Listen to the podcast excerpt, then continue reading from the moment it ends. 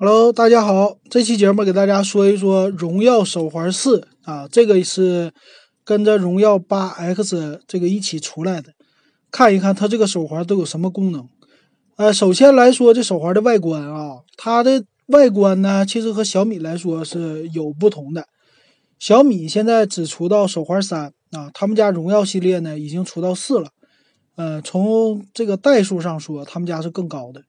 而且呢，它这个屏啊是彩色的屏幕啊，相对于来说，屏幕的大小呢也和现在的小米手环三比呢也是差不多的，或者说稍微有一点大这种感觉。然后整体呢，它的面儿看起来比较平，呃，还有呢就是它的手环的这个带子啊做的相对来说好看一点，啊，是因为它在上边覆盖的这种条纹啊条纹状的。属于是防滑或者说一个装饰啊，那咱们来看一看这手环到底都有什么功能啊？这个手环呢，先说它用的屏幕是 AMOLED 的一个彩色屏幕，这个是也外边加了一个 2.5D 的玻璃，将近一寸了，它叫0.95寸啊，这是一个屏幕，能够显示45个汉字，可以显示来电呐这些东西。那 M L E D 的好处是什么呢？就是它在黑屏的时候让屏幕更黑，所以显示功能的时候啊，可以说色彩很浓郁啊，很惊，不能说惊艳，但是说很亮啊。另外就是省电一些啊。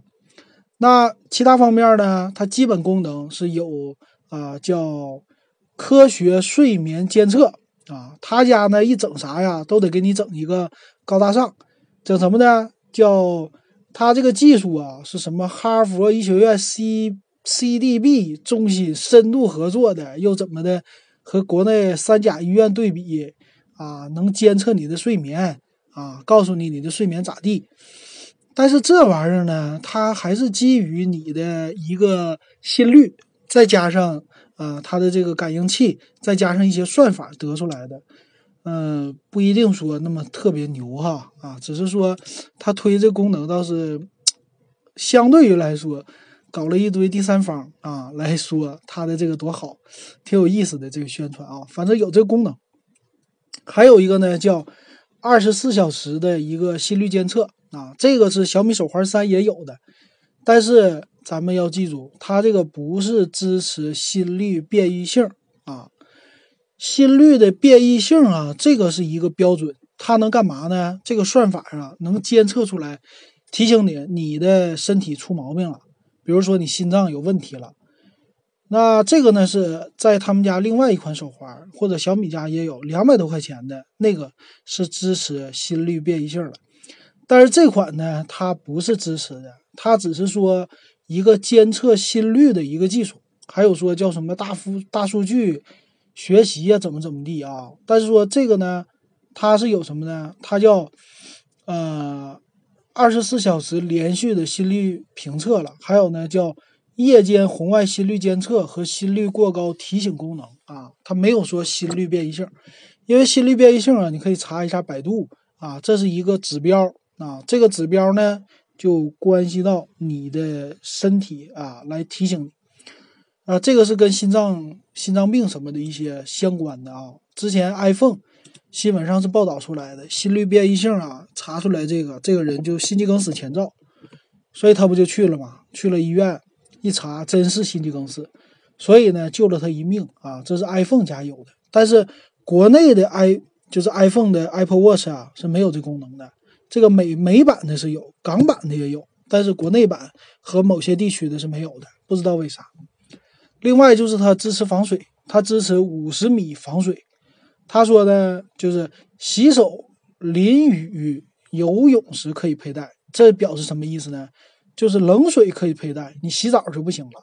洗澡是热水啊，热胀冷缩，它容易让你这个东西进水，所以洗澡的时候别带。遇到冷水的时候没有问题啊，洗手啊这些都冷水，没啥问题啊。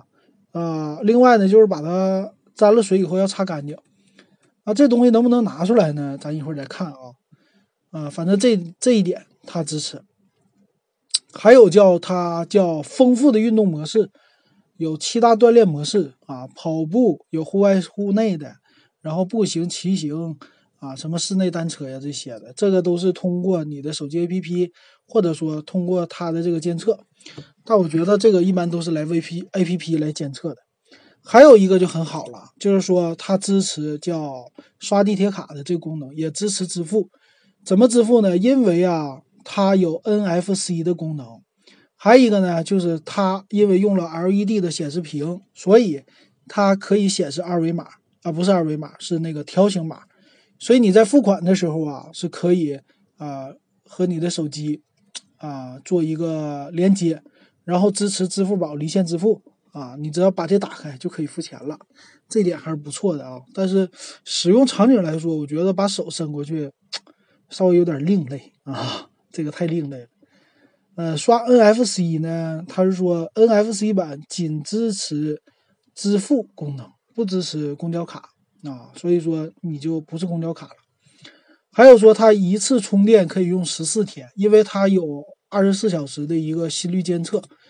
那如果你是关闭心率监测，就是说一分钟监测一次，那可以用十四天；如果开启的话，只能用六天啊。那我现在用这个小米的手环三呢，也有，我也开了，这个是一分钟监测一次嘛，二十四小时来监测，也差不多用个七天，最多也就是七天吧，这样它就没电了。因为这个东西呢，它要让你的呃手环上的心率的感应器。就变绿的那个灯，它一直要一分钟一次，一分钟一次，所以呢，相对于来说啊，它这个是比较费电的。还有呢，就和手机连接的功能啊，支持什么来电显示啊、微信通知啊、啊未读消息啊这些东西啊。另外呢，就是说它的这个手环啊，手环也是这种属于硅胶类的吧。然后和小米家不同的是呢。